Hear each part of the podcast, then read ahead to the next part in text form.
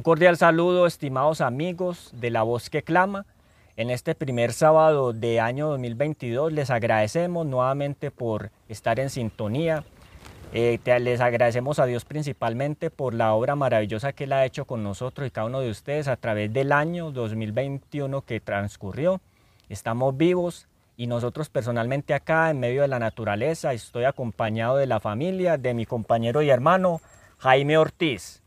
Él hace parte de nuestro equipo de trabajo y hoy nos va a acompañar en esta presentación donde vamos a hacer un estudio muy interesante sobre la lluvia tardía y su relación con la interpretación profética. Un saludo Jaime, muy especial. Muchas gracias, Mario. Muchas gracias.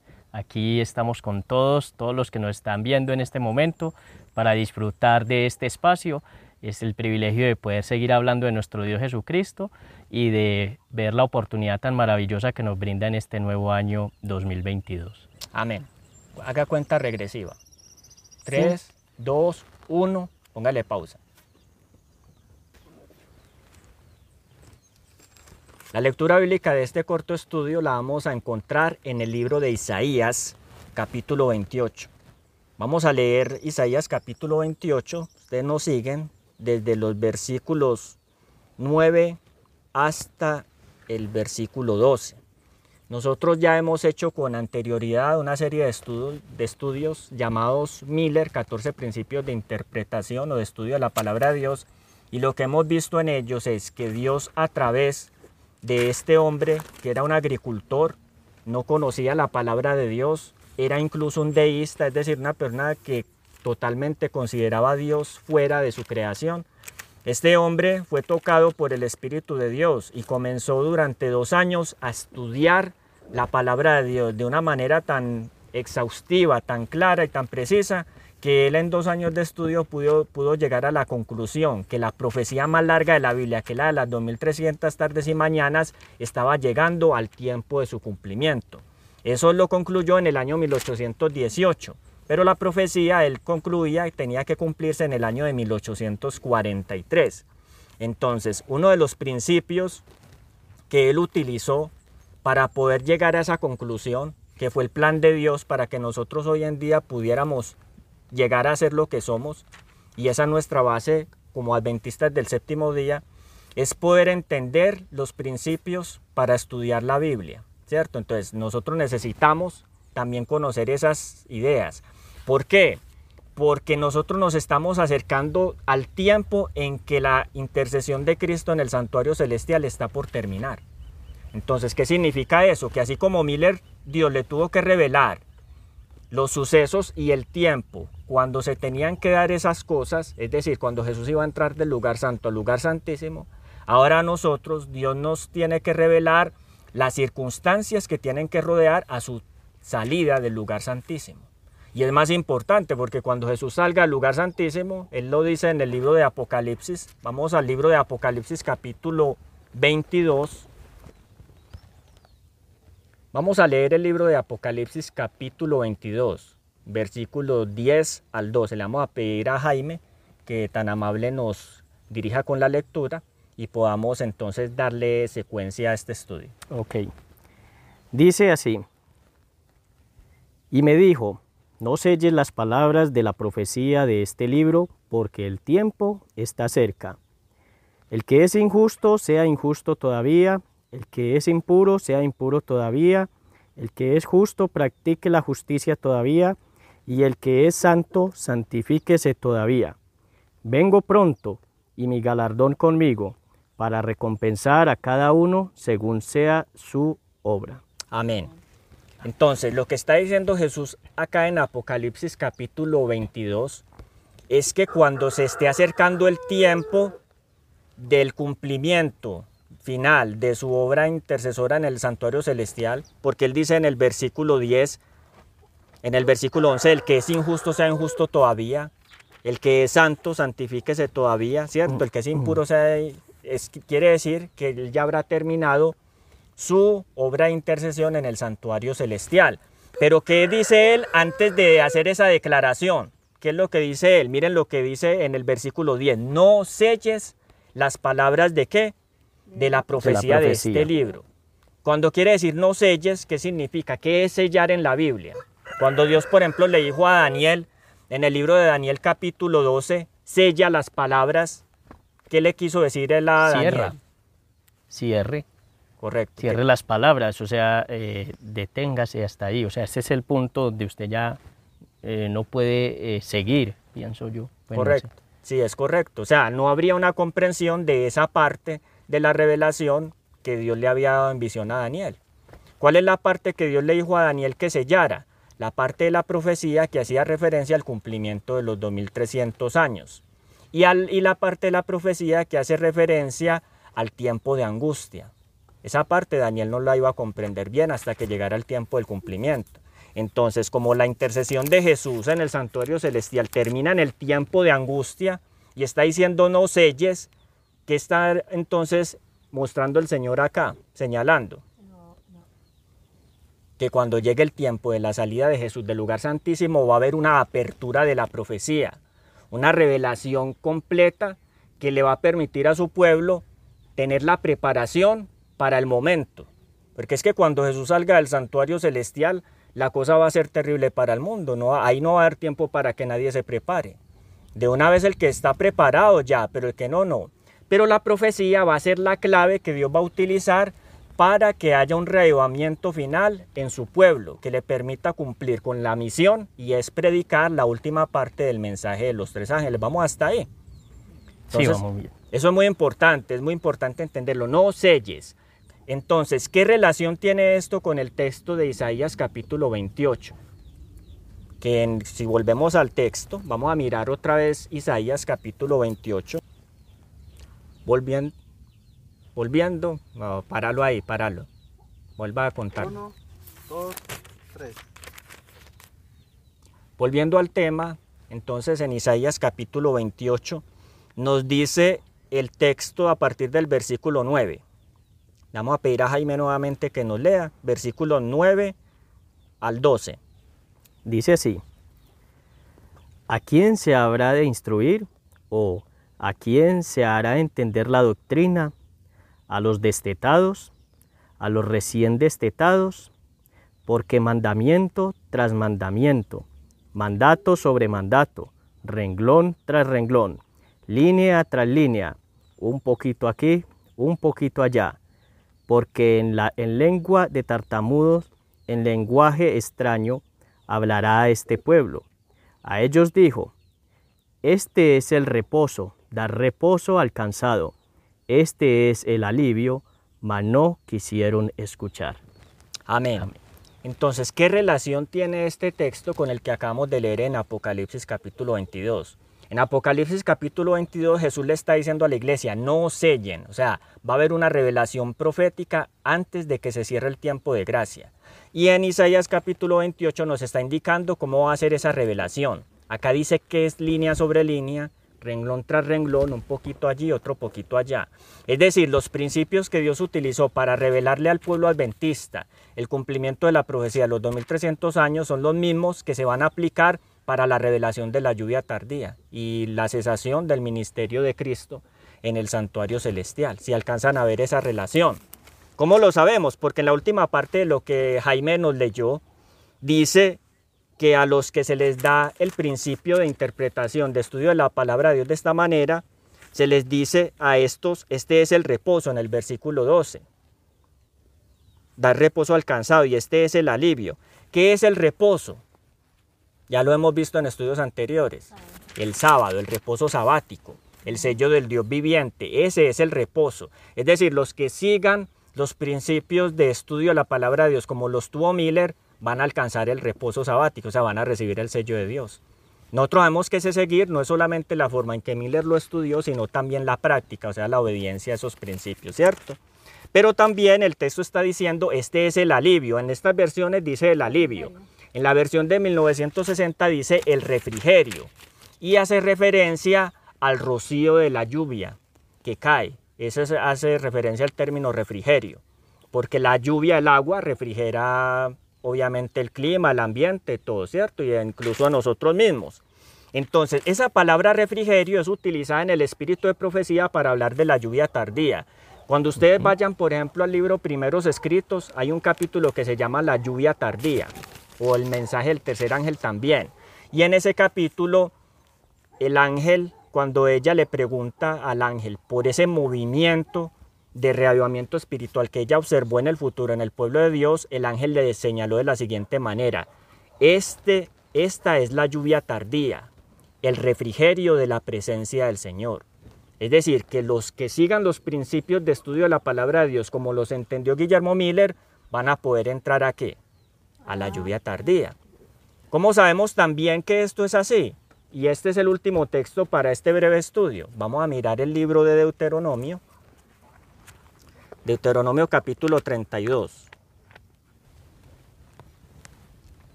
Bueno, entonces vamos a leer el libro de Deuteronomio capítulo 32, versículo 1 y 2. ¿Por qué lo vamos a leer? Porque acá vamos a entender qué es la lluvia tardía. Vamos a mirar en este texto. Este texto es clave para poder comprender cómo se va a desarrollar la lluvia tardía.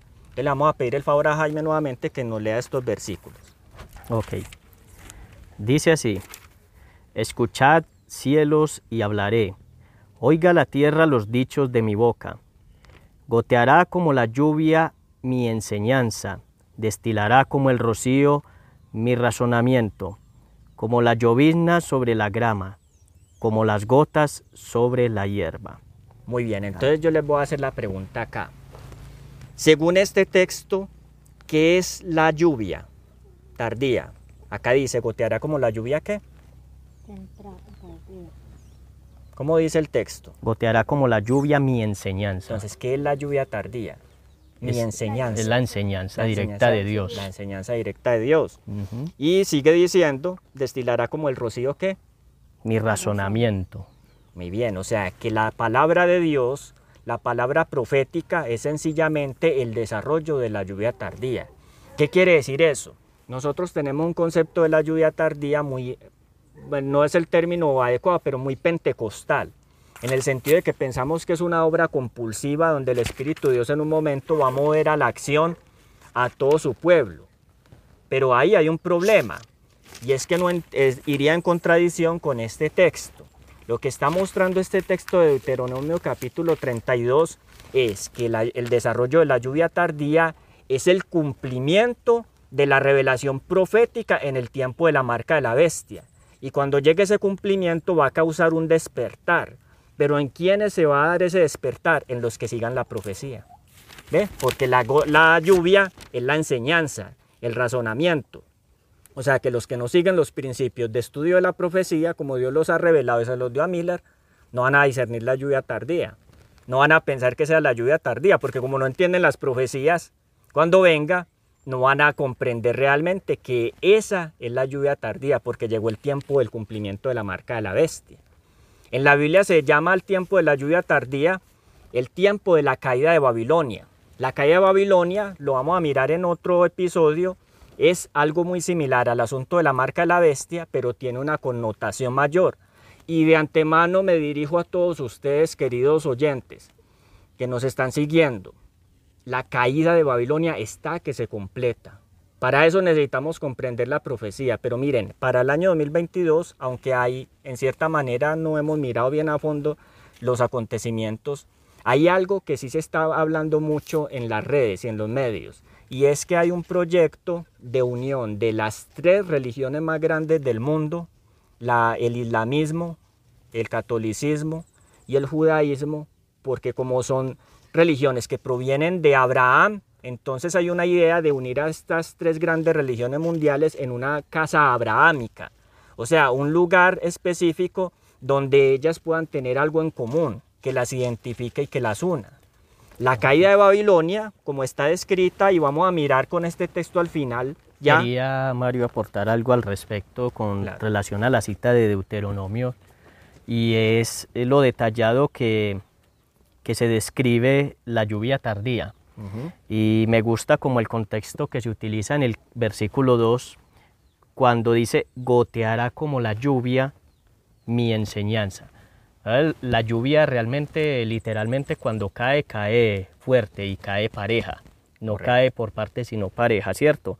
Pero agrega que destilará como el rocío mi razonamiento. Es decir, cae, pero no en bota, sino que realmente ese rocío lo que hace es permear poco a poco y el conocimiento y el razonamiento se va llenando, se va llenando, o sea, no es algo que es abrupto, sino que es algo que cae fuerte, pero que empieza a llenar con suavidad. y sigue diciendo que como la llovizna sobre la grama, cuando eh, hay llovizna sobre la grama es algo que es parejito y es muy, muy, muy bonito, es un rocío que se que genera esa humedad en la grama y que no es aquí sí y acá no, sino que en todo, todo genera como esa, esa eh, eh, sí, que es, es, algo como muy consistente en todo, ¿cierto? Que no es aquí y allá, sino que eh, es consistente. Entonces me gusta como la apreciación del versículo porque Dios utiliza unos términos muy apropiados para indicar cómo va a ser la lluvia tardía. Muchos pensarán que es algo que va a llegar de repente y, vamos a, sí, se van a hacer cosas pues eh, sorprendentes, pero que... Como si fuera un poder compulsivo. Como si fuera un poder compulsivo, esa, exacto. Pero va bajo el contexto de un razonamiento que es es consecuente a raíz del conocimiento, la experiencia que yo tenga con el Señor. Correcto, así es. Quería pues como... Es más, aprovechando que Jaime hizo esta mención, ¿sabían ustedes que la lluvia tardía tiene dos partes? Y en Apocalipsis 18 es donde se entiende eso. Hay una parte que es la que menciona acá como el rocío. Y hay una parte que es, por decirlo así, más, la más torrencial.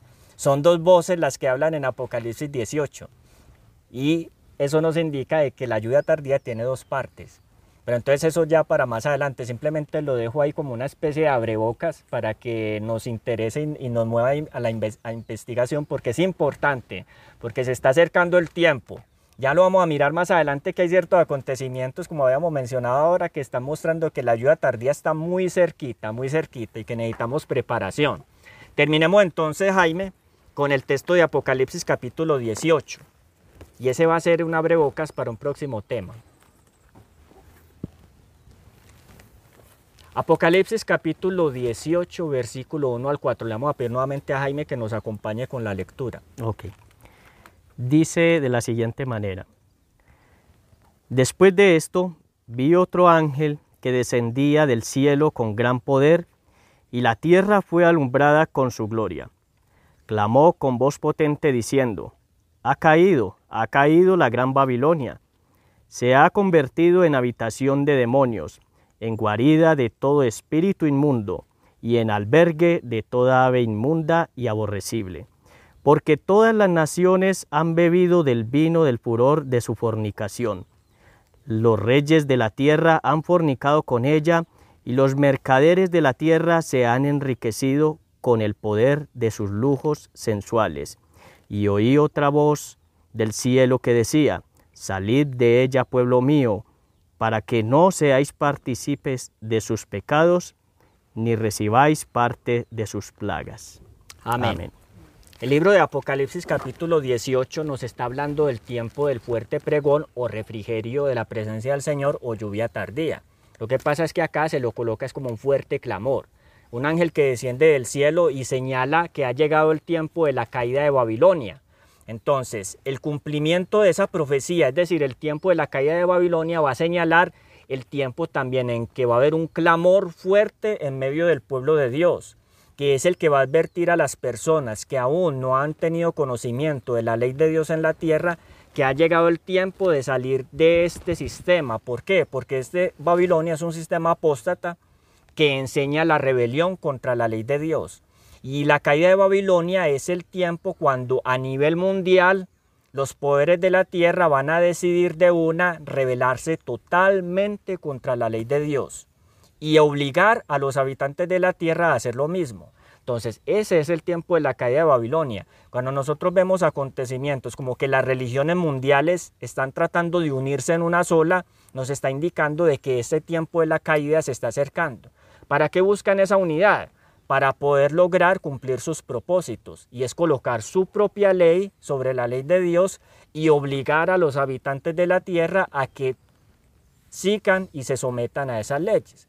Por eso cuando nosotros vemos, por ejemplo, asuntos como las circunstancias de lo que sucede ahora con la vacunación, los intentos de obligar en algunas partes del mundo, esos son precisamente eso, ensayos que están preparando al mundo para el tiempo cuando Babilonia va a buscar someter a toda la población mundial. Entonces, con esta parte terminamos este estudio, lo dejamos pendiente para otra oportunidad y queremos invitar los hermanos a que se preparen con nosotros. Se está acercando el tiempo de la caída de Babilonia. La pregunta es, ¿quién de ustedes está preparado para levantar la voz para el fuerte clamor? ¿Quién ha entendido por la revelación profética, siguiendo las líneas como se le entregaron, por ejemplo, al hermano Miller? ¿Quién está siguiendo esos principios para entender y discernir cuándo es que el Señor va a realizar estas cosas. Y la más importante, ¿quién de ustedes o nosotros tiene la preparación necesaria para recibir ese rocío de la profecía que va a tener obreros fieles, dispuestos a hacer la voluntad de Dios en las peores circunstancias, a seguirlo y a cumplir su voluntad, predicar este mensaje de los tres ángeles hasta que se termine el tiempo y Jesús salga del lugar santísimo. Esa es la invitación para cada uno de ustedes, todos los que estamos acá. Queremos desearles también eh, un feliz comienzo de año, pero un año de preparación real, sincera, de entrega a la voluntad de Dios. Y también que nos sigan a través de nuestras redes sociales. Estamos en el canal de YouTube como Maranata Channel, que es la producción precisamente del programa La Voz que Clama que nos está permitiendo poder llegar a mucha gente. Ahora estamos en Latinoamérica y en Estados Unidos y queremos invitarlos a que nos apoyen con sus oraciones y con todos los recursos que sean necesarios para que esta proclama se pueda hacer mundial y podamos así cumplir el plan de Dios de llevar el Evangelio a toda nación, tribu, lengua y pueblo. Amén. Amén. Les agradecemos entonces, le agradecemos también a todos los que nos acompañaron en esta reunión, a Jaime, y también le hacemos la invitación para que siga acá con nosotros en estas presentaciones porque yo sé que va a ser de gran bendición para todos nosotros y cada uno de ustedes. Que el Señor los bendiga.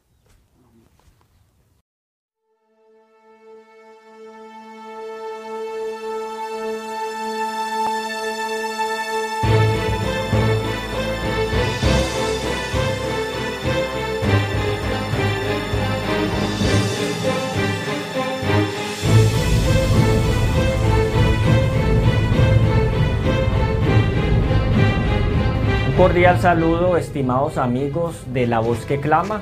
En esta oportunidad vamos a continuar nuestro tema inicial que tuvimos a principio del año 2020 sobre la lluvia tardía y su relación con la caída de Babilonia.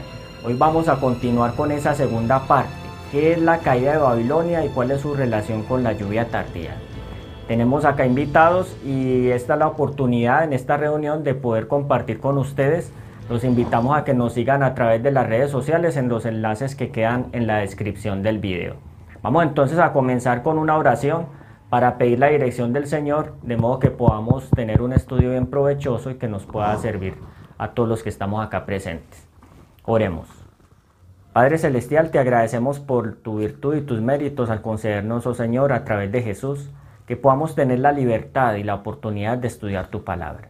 En esta hora te alabamos y te agradecemos por tus providencias, por tu amor infinito hacia la humanidad y por concederle poder recibir el mensaje del Evangelio eterno conforme lo dice en tu palabra que tiene que ser predicado a toda nación, tribu, lengua y pueblo. Abre nuestro entendimiento en esta hora, perdona nuestros pecados, danos la dirección de tu espíritu para entender las circunstancias y las razones y las formas en que se ha de desarrollar estos últimos eventos que han de marcar el tiempo del fin y que son una señal precedente que Jesús está cerca a las puertas. Que podamos decir juntamente con la iglesia y el Espíritu, ven, Señor Jesús. Te alabamos en el precioso nombre de Jesús, oh Padre Celestial. Amén. Vamos entonces a estudiar en el libro de Apocalipsis capítulo 18 una profecía alusiva a la lluvia tardía y su relación con la caída de Babilonia. Nuestra lectura está en Apocalipsis capítulo 18, vamos a leer desde el versículo 1. Dice así, Después de esto vi a otro ángel descender del cielo con gran poder y la tierra fue alumbrada con su gloria. Y clamó con voz potente, diciendo, ha caído, Ha caído la gran Babilonia y se ha hecho habitación de demonios y guarida de todo espíritu inmundo y albergue de toda ave inmunda y aborrecible. Porque todas las naciones han bebido del vino del furor de su fornicación, y los reyes de la tierra han fornicado con ella, y los mercaderes de la tierra se han enriquecido de la potencia de sus deleites. Y oí otra voz del cielo que decía, Salid de ella, pueblo mío, para que no seáis partícipes de sus pecados ni recibáis parte de sus plagas, porque sus pecados han llegado hasta el cielo y Dios se ha acordado de sus maldades. Como lo habíamos visto en el tema pasado, el tiempo de la lluvia tardía se está acercando.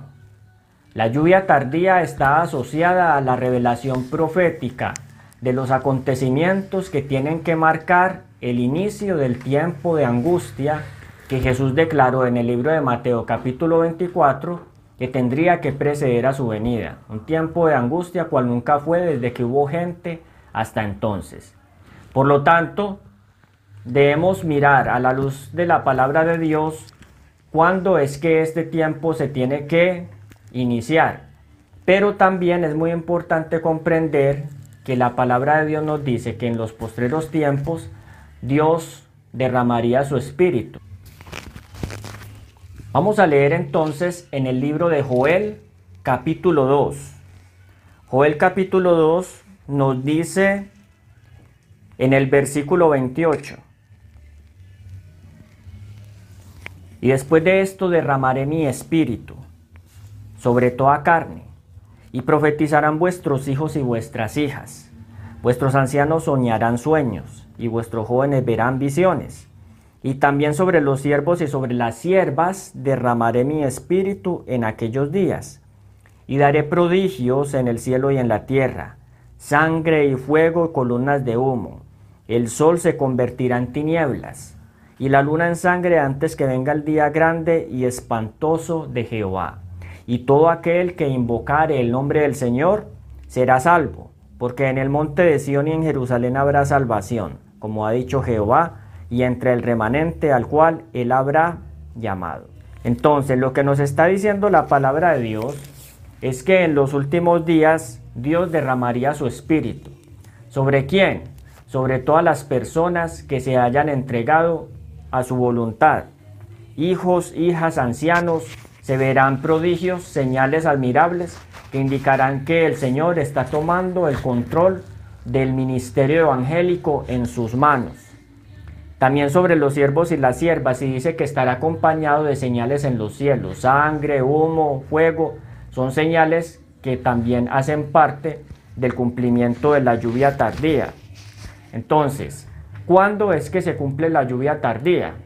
¿Cuándo sabemos que estas cosas se tienen que dar? Acá el profeta Joel nos dijo en esta última parte que era antes del día grande y terrible de Jehová es decir, poquito antes de la segunda venida de Cristo, ¿cierto? Cuando finalicen todas las cosas. Entonces, la contraparte de esto la encontramos en el libro de Apocalipsis capítulo 18. ¿Por qué? Porque resulta que en esta porción de Apocalipsis se nos habla del último conflicto que va a haber entre los poderes de la tierra y Cristo.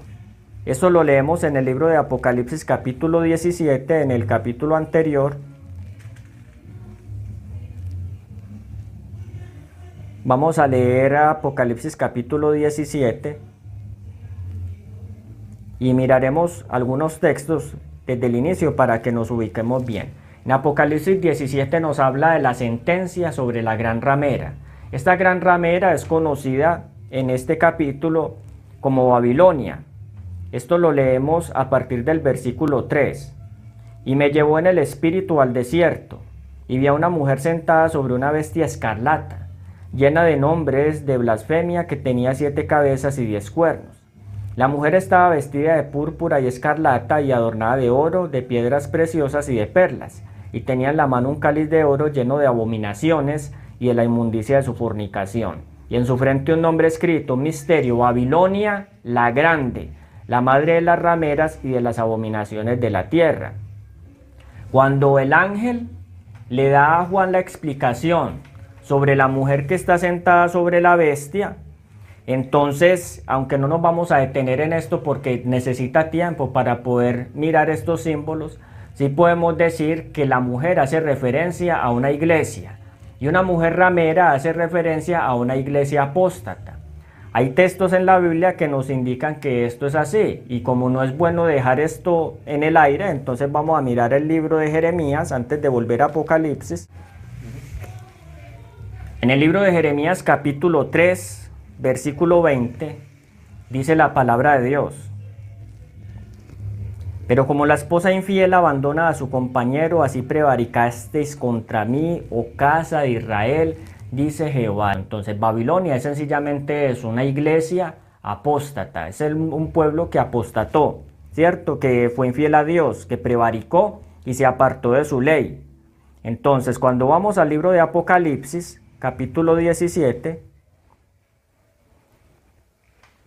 donde se nos muestra a esta mujer sentada sobre una bestia, el ángel le indica a Juan que esta bestia y las cabezas que tiene, porque tiene siete cabezas y diez cuernos, representan unos reinos que tenían que venir sucesivamente en la tierra hasta el final, hasta la segunda venida de Cristo.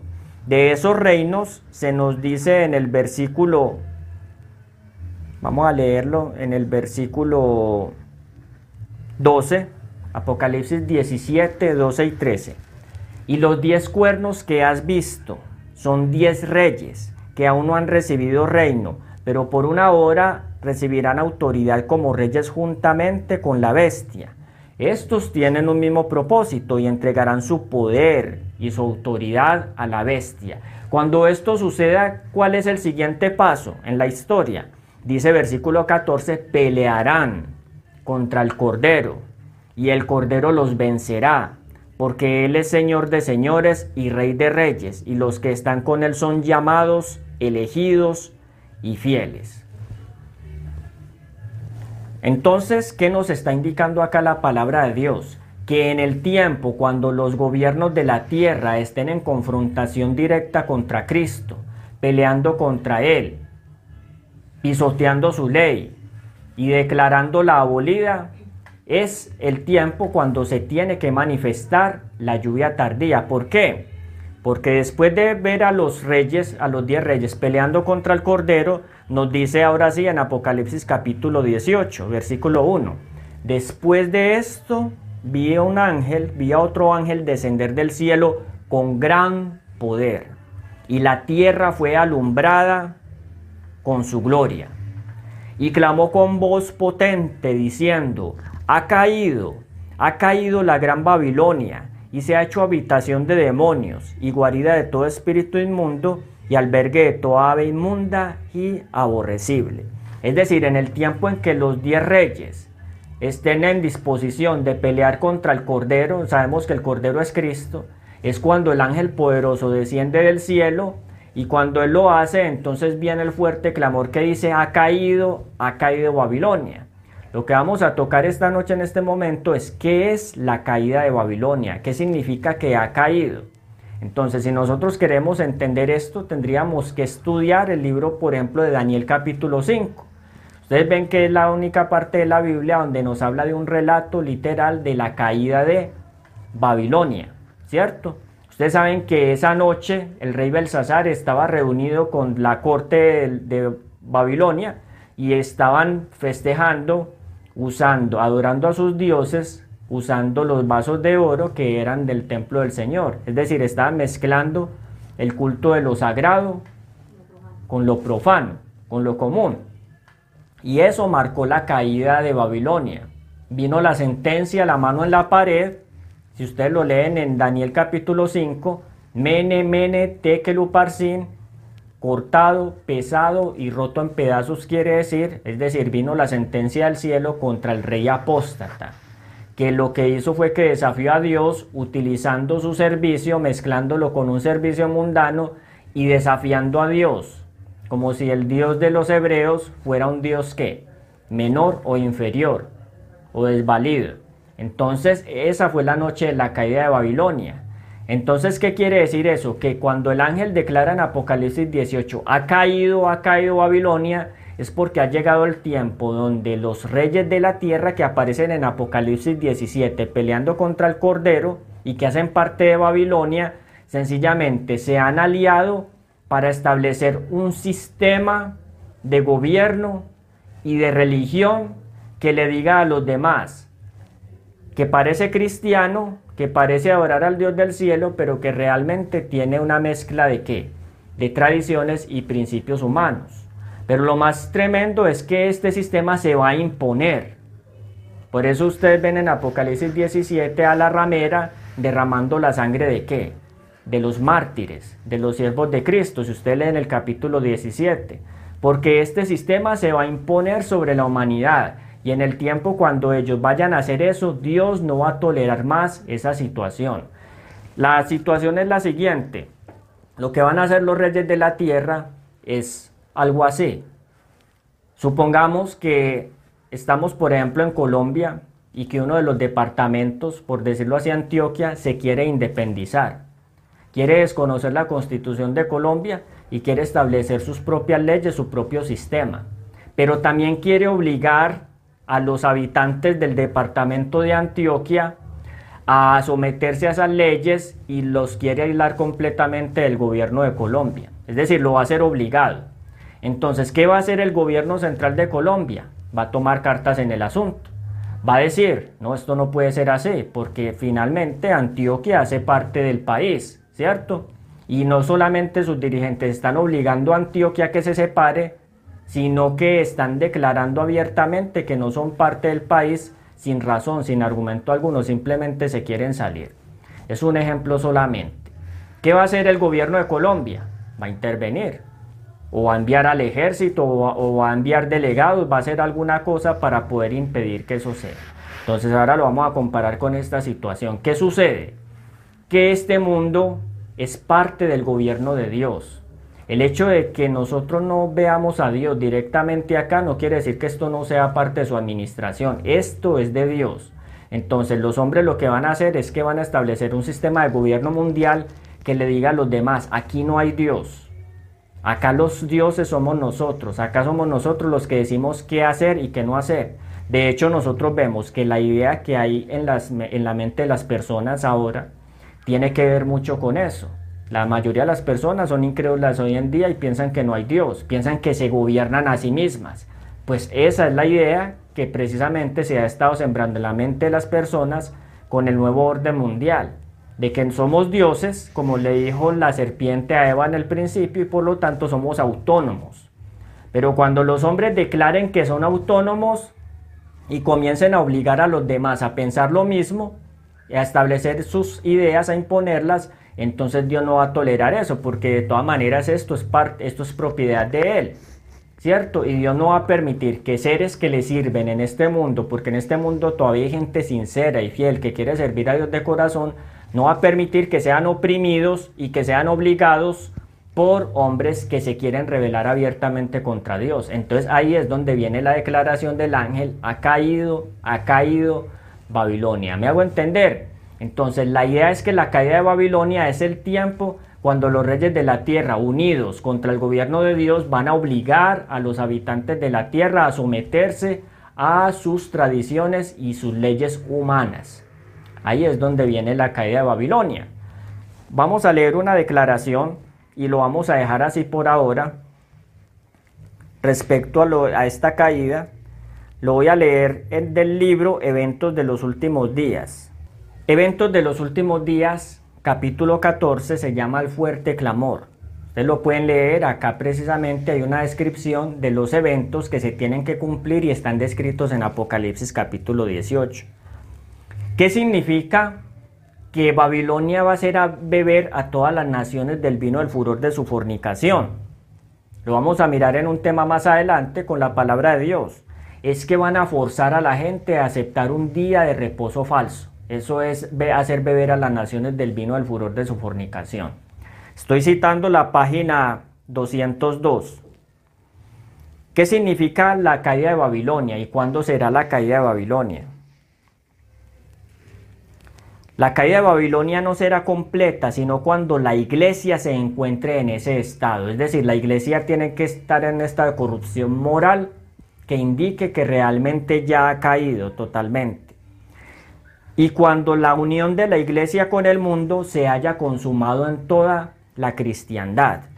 El cambio es progresivo y el cumplimiento perfecto de Apocalipsis 14.8, que es el otro texto de Apocalipsis que dice ha caído, ha caído Babilonia, está aún reservado para lo porvenir. Pero cuando cae Babilonia? Según Apocalipsis capítulo 18 en el versículo 4 y 5 nos dice que sus pecados han llegado hasta qué? Hasta el cielo, hasta el colmo. La caída de Babilonia es cuando sus pecados lleguen al colmo. ¿Cuándo llegan al colmo? Cuando invalidan la ley de Dios, cuando la declaran abolida y cuando establecen una marca de autoridad humana que les diga que ellos son superiores al Dios del cielo. ¿Cuál es la marca del Dios del cielo? Un día de reposo, el sábado, el séptimo día que Él estableció en la creación. ¿Cuál es la marca de la autoridad humana? Un día de adoración diferente al sábado establecido y puesto obligatorio. La palabra de Dios, cuando estudiamos el libro de Apocalipsis capítulo 13, nos vamos a dar cuenta que hace referencia a la imposición del domingo como día obligatorio de descanso para toda la humanidad. Pero entonces es ahí cuando los pecados de Babilonia llegan a qué? Al cielo. Cuando la ley de Dios finalmente sea invalidada mediante legislación humana. Es decir, que nosotros vamos a entender que la caída de Babilonia ha llegado cuando aparezca una legislación, una ley declarada pública que indique que se tiene que obedecer obligatoriamente y esa ley tiene que ir en contra de la ley de Dios. Entonces la ley de Dios es la que nos va a indicar qué ley está en contra precisamente de la voluntad de Dios.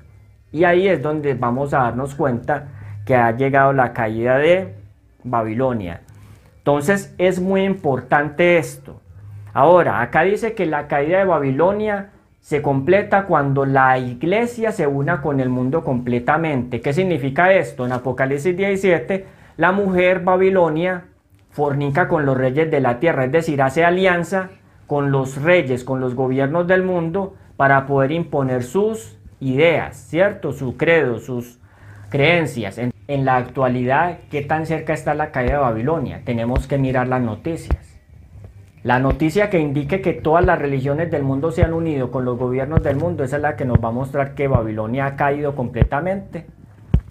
Luego la legislación humana que se va a imponer obligatoriamente nos va a mostrar que Babilonia ha caído y sus pecados han llegado hasta el cielo. Y estos dos eventos son los que están asociados al derramamiento de la lluvia tardía, o sea que en ese tiempo es donde vamos a ver el derramamiento de la lluvia tardía, ahí y solamente ahí. Ahora, ¿qué dicen las noticias al respecto? Ya habíamos citado en el tema pasado que este año 2022 las tres grandes religiones del mundo, el cristianismo, el eh, islamismo y el judaísmo, por ser religiones que proceden de Abraham, están edificando un templo en Arabia que se llama la Casa Abrahámica. ¿Cómo así? Es un lugar donde va a haber una sinagoga judía, una mezquita musulmana y una iglesia católica, juntas, para que todos los que lleguen a ese lugar puedan participar de los servicios y se, y se haga ver como que es una unidad religiosa. Es decir, esto marca un hito importante en el cumplimiento de esta profecía. ¿Por qué? Porque estamos viendo acá el cumplimiento de una unión Físicamente se está estableciendo un lugar de adoración, algo que era imposible, porque construir, por ejemplo, una iglesia católica en tierras de Arabia, en tierras musulmanes, eso hace años era un delito.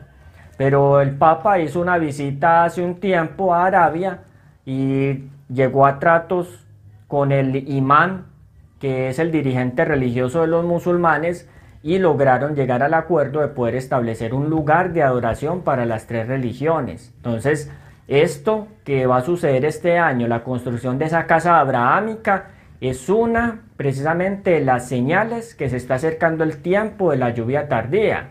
Pero obviamente tendremos que ver la legislación, es decir, los gobiernos de la tierra tienen que dejar por sentado una legislación donde impongan leyes religiosas. Entonces esa es la parte que todavía no se ha cumplido.